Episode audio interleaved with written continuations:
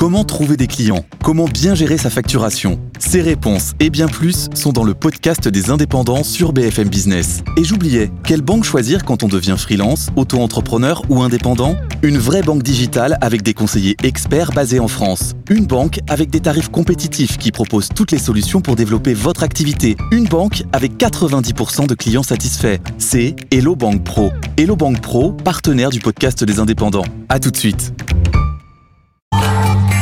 Tout pour investir. Dose d'économie. Bonjour cher Nicolas. Bonjour. Vous allez nous parler de quelque chose qui décolle, pas littéralement, mais, pas la littéralement. on va parler de la voiture électrique. Elle en roule toujours. septembre, deux ventes sur 10, vous avez bien entendu, deux ventes sur 10 étaient électriques, c'est ce que nous dit euh, la plateforme française Automobile. Deux ventes sur 10 étaient une électrique. Et Qu'est-ce qui tire à ce point-là le marché, Nicolas Deux ventes sur 10 et même 3 sur 10 si on prend les hybrides aussi rechargeables.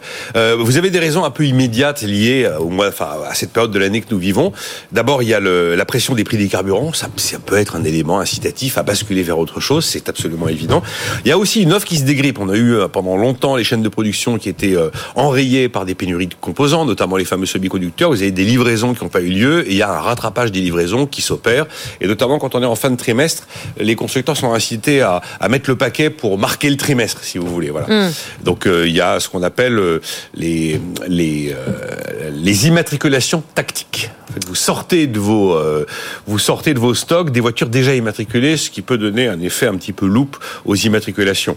Il y a la guerre des prix qui est alimentée par Tesla, qui est vraiment une guerre dure que mène Tesla aujourd'hui. Et puis aussi, on a annoncé dans le, budget il y a quelques jours, enfin plus qu'il y a quelques jours, qu'il allait y avoir un durcissement du malus auto sur les grosses thermiques. Alors, Ouais. Il y a des gens qui peuvent être incités s'ils veulent des gros véhicules type SUV à se, à se diriger vers l'électrique. Puis il y a des raisons plus structurelles. D'abord, le, le bonus écolo à l'achat d'une voiture électrique, c'est une incitation publique, 5 000 euros si la voiture vaut moins de 47 000 euros. C'est un élément un peu récurrent et qui d'ailleurs est reconduit pour l'année prochaine. Il y a aussi les pressions réglementaires, toutes ces euh, ZFE, ces zones à faible émission qui se multiplient dans toutes les grandes villes de France. Bah, c'est une incitation à se passer du thermique pour aller vers l'électrique, sans compter cette date couperet de 2035 où l'Europe a décidé qu'à partir de cette date, il n'y avait plus de vente de thermique, ni de vente d'ailleurs d'hybrides rechargeables. Il peut y avoir aussi bah, le, le souci de la planète, hein, qui fait qu'on a envie de, de participer au mouvement de, de décarbonation. Il y a aussi toujours un phénomène dans les chiffres de vente automobile, c'est qu'on inclut dans les ventes automobiles les ventes, les achats des particuliers, mais aussi les, les flottes Oui. d'entreprises, ce qui a un effet toujours un petit peu euh, trompe-l'œil. Ce qui frappe sur ce- cette fournée-là, c'est que le, le- le gros de ces ventes s'est effectué sur les cinq derniers jours du mois de septembre. Donc il y a dû y avoir ce phénomène d'immatriculation tactique dont je vous parlais à l'instant. En tout cas, évidemment, euh, je disais que ça décolle dans le titre parce que oui, effectivement, deux ventes sur 10, c'est frappant, mais on n'était pas très très très loin de ces deux ventes sur 10 lors des chiffres précédents. On n'a pas eu un phénomène septembre complètement incroyable qui serait en, en décalage complet avec ce qui se passait trois mois auparavant ou un an auparavant. C'est une tendance voilà, qui s'installe. Bon, on comprend les sous-jacents de cette tendance. Maintenant, est-ce que vous pouvez nous dire à qui profite ce boom euh, des ventes de voitures électriques? Bah, la guerre commerciale est vraiment sauvage dans l'automobile électrique. C'est clairement Tesla qui est en tête. Il y a aucun problème. Alors, il, qui fait un peu euh, jeu égal en France avec Dacia Spring, mais vous savez que Dacia Spring étant euh, made by Renault, mais made in Shanghai, elle ne sera plus éligible sans doute, sans doute au bonus écologique version 2024. Ce qui fait que Dacia Spring probablement va quitter le podium quand même des ventes en France. Même si aujourd'hui c'est vrai que c'est la moins chère, puisque avant bonus elle est vendue 21 000 euros. Il y a Renault qui s'accroche avec sa Mégane E-Tech. Et puis il y a les Chinois. Oui, oui, les Chinois. Alors c'est merveilleux parce que vous achetez une EMG, vous vous dites que vous allez acheter cette marque mythique centenaire britannique. Oui, sauf qu'elle est contrôlée aujourd'hui par le chinois SAIC. Donc c'est euh, c'est une voiture en fait qui, qui, qui, est possédée, qui est possédée par un chinois. Et puis BYD, le fameux géant chinois qui est en train de s'installer petit à petit. Bon après, parmi les marques très demandées, il y a Volkswagen, BMW, Suzuki et Audi.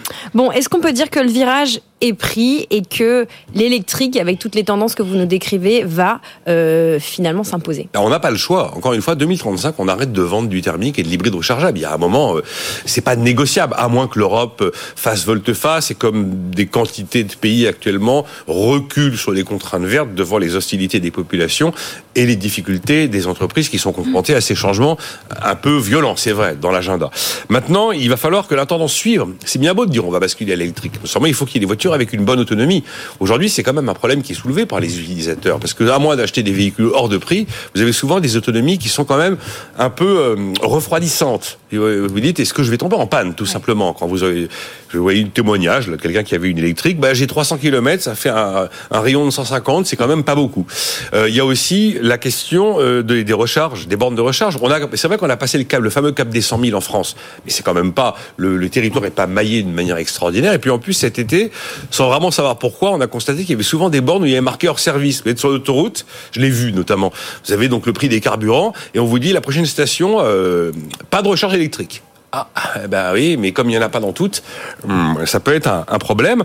Après, les recharges rapides, parce que s'il y a beaucoup, beaucoup, beaucoup, beaucoup de voitures électriques, il y a un moment on va finir par avoir des files d'attente interminables devant les, devant les bornes de recharge. Il y a aussi une question de transparence des prix. Dans certains cas, euh, les utilisateurs disent, bah, il a fallu que j'attende la fin de la recharge pour savoir combien ça allait me coûter. Et oui, le manque de transparence. Manque de transparence. Et puis, il y a un sujet essentiel. OK, on veut se passer de l'énergie fossile. Mais donc, il va falloir avoir un prix de l'électricité maîtrisé raisonnable. Et ça, c'est un vrai sujet. Tant on a vu qu'il y a quelques mois, en période de tension sur le marché de l'énergie, on s'était retrouvé complètement dépassé par les prix de l'électricité, à tel point qu'il a fallu faire un bouclier tarifaire qui, d'ailleurs, existera en 2024, au 1er février, sur le tarif régulier de vente. Donc ça, c'est un vrai sujet. À combien paye-t-on l'électricité quand on est en train de vouloir électrifier une toute ou partie de notre économie? Alors, il y a une enquête qui avait été publiée par une start-up danoise qui gère des bornes électriques, qui s'appelle euh, Mona. Il a été très critiqué ce sondage parce qu'on a considéré que le panel d'automobilistes sondés était un peu insuffisant. Ça portait sur 612 personnes, donc c'est quand même pas colossal. Mais vous aviez à l'époque 54% des propriétaires d'électriques et d'hybrides rechargeables qui regrettaient d'avoir quitté le thermique pour des raisons d'autonomie, pour des raisons de recharge et de difficulté de recharge. Voilà. Bon, voilà. Après la queue à la pompe, la queue à la borne, si on fait pas C'est un peu ça. mieux mailler notre territoire.